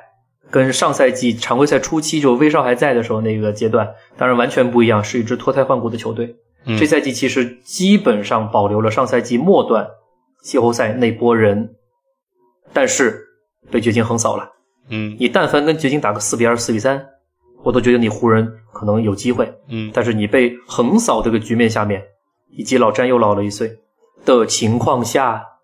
我不认为你在季后赛碰上掘金还有任何可以翻过来的可能，除非你在季后赛碰不上掘金，然后掘金又奇迹般的被天克他的太阳或者是勇士给翻掉了。嗯那湖人有机会。湖人想要重回总决赛，需要运气，需要在排位上面好好的做一下研究，嗯，因为湖人也有天克的球队，是，就是这样子。然后，呃，我对湖人的观感呢，没有那么好。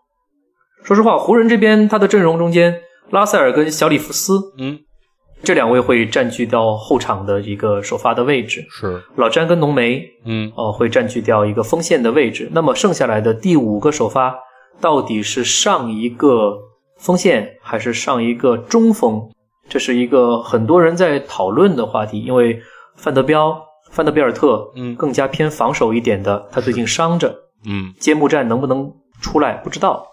上八村垒的话呢，更偏进攻，进攻没有问题，防守会是有压力的事情。嗯然后呢，如果上个中锋，比如说上海斯，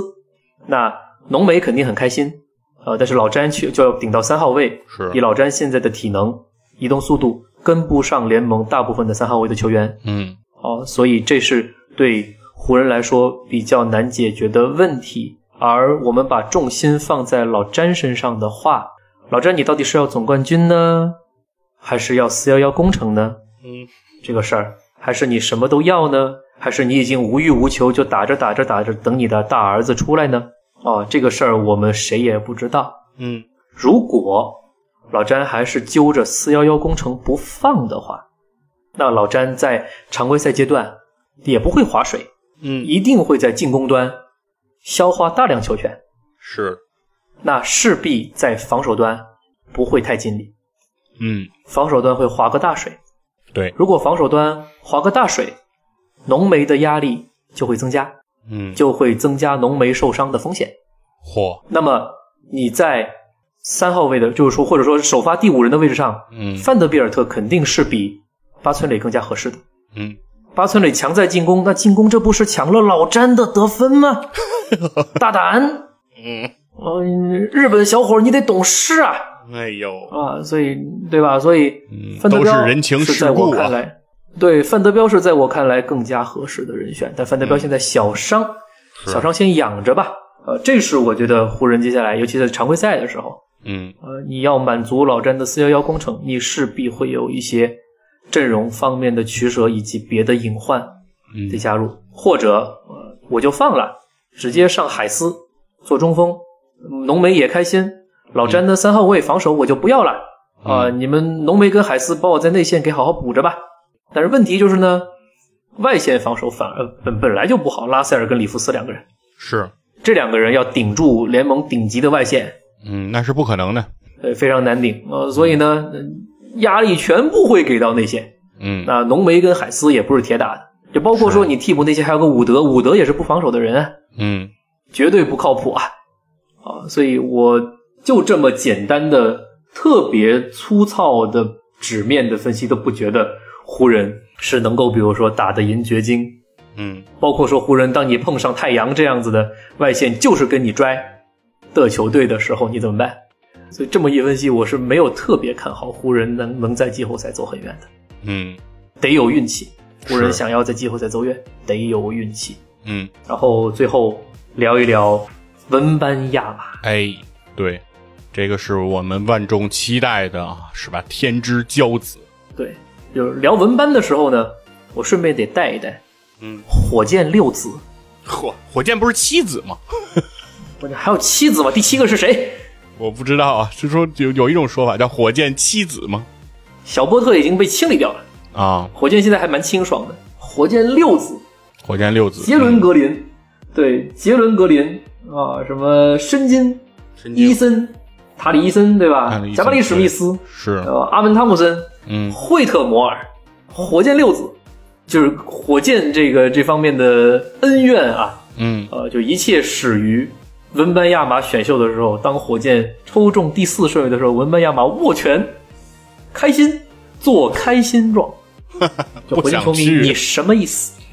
你什么意思？嗯哦，那是是不是意味着说这个第四顺位抽中马刺你就得哭了？嗯，哦是不是这样？然后，哎，顺利的，就是一切是在命运的安排以及联盟的安排下，呃，我一直认为是联盟的安排，绝对不会是命运的安排，让文班去到马刺。是啊，你当然，但也证明，就是联盟对马刺这支球队在养人这方面，嗯哦、在制服组的专业性这方面，啊、医疗组啊等等的专业性这方面还是认可的，包括球队文化的建设这方面，就是那种软实力啊，球队软实力方面是认可的，因为文班他不是马刺的资产，他是联盟的资产，啊、这一点我觉得需要我们就是稍微的换一个观感。嗯而比如说其他的一些火箭六子，那是确实正儿八经是火箭的资产，因为都还没有打出来。而文班看样子势必要打出来，哎对，作为联盟下一个门面，因为为什么呀？联盟这几年就是在詹杜库之后，也就是我也我们反复强调杨毅老师说的那个话，就是嗯，就是在至少在中国的全民 NBA 偶像已经没有了。是，没有了。其实联盟也一样，力捧塔图姆，塔图姆不争气，塔图姆又拉了。是，力捧蔡恩威廉森，嗯，对，就是蔡恩威廉森，西安西安威廉森，废这也是我前面讲的不信任的人。呃，也是这样，休赛期我练得好苦啊，季前赛哇，扣篮生我的扣篮又回来了之类的，不看好，不值得信任的人。力捧莫兰特，人家玩枪，人家还殴打少年，嗯现在说我改过自新啦，我重新变回那个谦逊的人。我竞赛二十五场之后怎么样怎么样，不值得信任，嗯，不值得信任。所以联盟力捧的那些人，好像都没有捧起来。是文班虽然是个法国人，嗯得捧啊。是，字母一个希腊人得捧，嗯呃，东契奇、呃斯洛文尼亚人也得努力捧一捧。是，欧文是捧不起来了，是吧？哦，这对欧文确实是捧不起来，这这这这个一些言论，呃，确实可能会伤到一些联盟的那个那那什么什么泰人啊、什么什么色色列人啊、什么的，可能会伤到这些人。欧文是是个哲学家，呃，对，所以你得有一些人来捧，是，让这个让这个联盟的收益能够进一步的扩展到全球。嗯哦，所以呃，文班能捧。这小孩儿目前看过来，没有展现出一些比较坏的心智特征啊什么的比较坏的没有，而且马刺这个球队呢，多少还是很在乎这球员的心智成长的，所以联盟把他放到马刺去养。哎，通过季前赛具体文班的这个表现来看，就是你现在对他的预期是看高呢，还是说符合你之前的预期呢？我觉得从球队的整体角度吧，就是如果从他个人来说的话，嗯，呃，很惊喜。当然呢，也算是说，既然所有人把他捧得那么高，嗯就捧到了一个新秀，包括二 K 都捧他，嗯，新秀直接给到八十四的评分，一般的新秀七十八，对，正常的新秀你前几名基本上七十八，能有八十一的话，已经是顶级天赋了。对，直接给八十四，就是说人家比我们懂 球。我一直相信这个事儿，就是我们在这边侃侃而谈，我们绝对不是这个世界上最懂球的人。那肯定，有的是比我们懂球的专家给出是的文班的意见都是普遍看高的，所以他季前赛很精彩，是，非常好。但是呢，这种精彩是该的，嗯，那些惊喜也是该的。呃，剩下的事儿其实大家都知道了，就是蔡恩威廉森的这个东西看在眼里，伤病管理非常重要，个人心智发展非常重要。哦，这两个事儿马刺也看在眼里。对，但是我我对文班比较的大的一个期待，或者说文班给我了一个比较放心的一个感觉，就是他的肌肉增长的速度和维度，我觉得是在历史上比较快的。就是相比，比如说切特来讲，就是文班，我觉得比他的对抗性和这种下盘的扎实的程度。我感觉要好上很多，尤其是比他进联盟之前的这个阶段，嗯我觉得他的这个成长的速度这块给我非常大的惊喜。嗯，对，这个我觉得是没有想到，就是他应对 NBA 的准备做的是非常好的，而不是等到比如说赛季已经开始，然后他才逐渐开始这些变化，而是在这个赛季之前啊，他就已经完成了一定程度的这种进化。我觉得这个是很厉害的一个事情。对对对，我相信呢，这其实呃，我们文班所得到的资源，我相信不单单是马刺的，嗯因为它是联盟的资产，联盟这边也会想尽一切办法，让他不要受到一些大的伤害。嗯，我相信会是这样子的。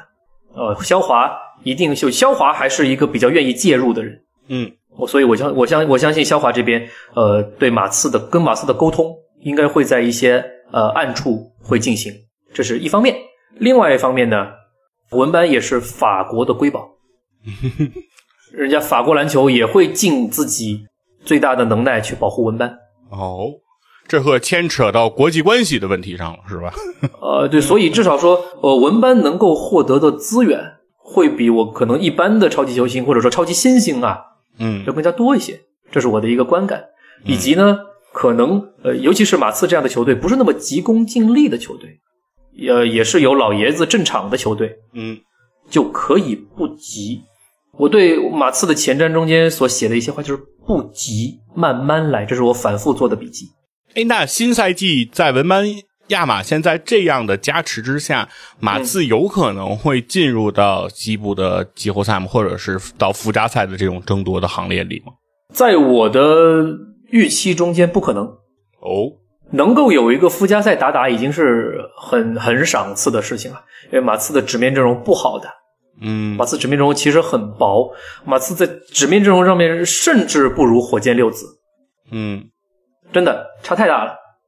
这是我的观感啊，就是我也也也多少捧一捧火箭嗯哼，这群人，因为呃，至少说我觉得天赋上面整体天赋，火箭六子确实是很高，所以火箭球迷会有那么高的一个期待。马刺这边真正有打出来的人，我觉得像呃凯尔顿·约翰逊、瓦塞尔这样的人，我觉得是不如火箭这边嗯，抛开六子，火箭这边还有谁呀、范乔丹啊，嘿，迪隆布鲁克斯啊，迪隆布鲁克斯，嗯对，就这些人。火箭其实还有一些老人在火箭，我们可能日常没有关注到啊。嗯，就比如说杰夫格林、哎，奥拉迪波嗯这些人，这有经验的人在火箭。哦，火箭如果想要呃在关键时刻的话，是要依靠老将的力量的。六子呢，当然是个锻炼，但是像这样老将的成色，那你凯尔顿·约翰逊、瓦塞尔这样的人，呃，是肯定不如范乔丹跟迪龙的，我觉得。然后，呃，马刺这边奥斯曼啊、麦克德莫特啊、柯林斯啊这些边角料，我觉得也是稍微比起火箭来是逊色一些的。嗯哼，只是说文班的高度太高了。是，然后呢，马刺这边还在养的索汉，嗯杰里米·索汉，马刺现在比较明确的首发阵容是把杰里米·索汉这样的一个大中呃一个大前锋身材的一个小伙子摆在控卫的位置上。索汉打控卫，嗯他是大前锋出身。索汉、瓦塞尔、凯尔顿·约翰逊、文班亚马、柯林斯，这是马刺巨大巨大可能的首发阵容。说白了，这套首发阵容是拿来实验用的，实验性质明显大于实际操作性。说白了，呃，老爷子会做出这样阵容的调试，首先是基于索汉这样的球员，他确实是有聪明的，类似于追梦格林的处理球的天赋。哦，支配球方面是有想法的，是有一些闪光之处的。然后确实身材又高，能够看见一些小后卫，像马刺自己的目前唯一的正经的控卫特雷琼斯，小矮个一米八左右，哦、能视野上面比特雷琼斯要好很多。这是索汉的能力，但是你让这样一个大前锋去打一号位，呃，最多最多是把他在这赛季的一些实验场次中间进一步培养他的大局观，进一步把他往追梦格林这样的方向去培养，也仅此而已了，也进一步验证了马刺这赛季是不想要成绩的。你要你是要成绩的，你是不会这么搞的，你不你是不会搞实验的。而马刺现在的阵容中间又确实缺少一个拿得出手的一号位，你但凡是像火箭这样有个阿门汤普森这样子半一号位也可以啊，没有，没有，哦，因此我觉得文班可以打出很不错的表现，可以有呃一些很精彩的闪光点，但是这个赛季不会有特别多的胜的场次会出现在马刺的身上。马刺依然是乐透球队中间的一大选择，这是我作为本人作为一个马刺球迷，很纯粹的马刺球迷的一个观感。不要期待这赛季马上进季后赛，能有一个第十名的附加赛打打，已经是肖华给的恩赐了。啊，如果呃联盟这边会来事儿，嗯会安排的话，雷霆，因为我前面对雷霆的一个观感啊，雷霆会是一个西部的搅局者，嗯西部巨大的搅局者，呃，所以如果让雷霆和马刺在附加赛中间相遇，让切特霍姆格伦和文班亚马这两个人正儿八经的硬碰硬的，啊，就是生死战的这个级别下面嗯来一场，全美直播给他搞一场。嗯哼哦，我就至少代表着联盟的未来，嗯这个我觉得是会好看的。当然，也需要各支球队不停的配合，呃因为我觉得在西部，在西部太卷了，三四五六七八，包括九十，可能都会是一个特别特别难抉择的事情。就我们很难想象西部哪些球队会跌到乐透区。嗯那我自己分析来，鹈鹕会跌到乐透区吗？嗯森林狼会跌到乐透区吗？因为鹈鹕，鹈鹕我是我是预测会跌到乐透区的，但鹈鹕的纸面是不差的。嗯森林狼我觉得是有可能要附加赛或者乐透区的，但森林狼真的不差，爱德华兹真的好。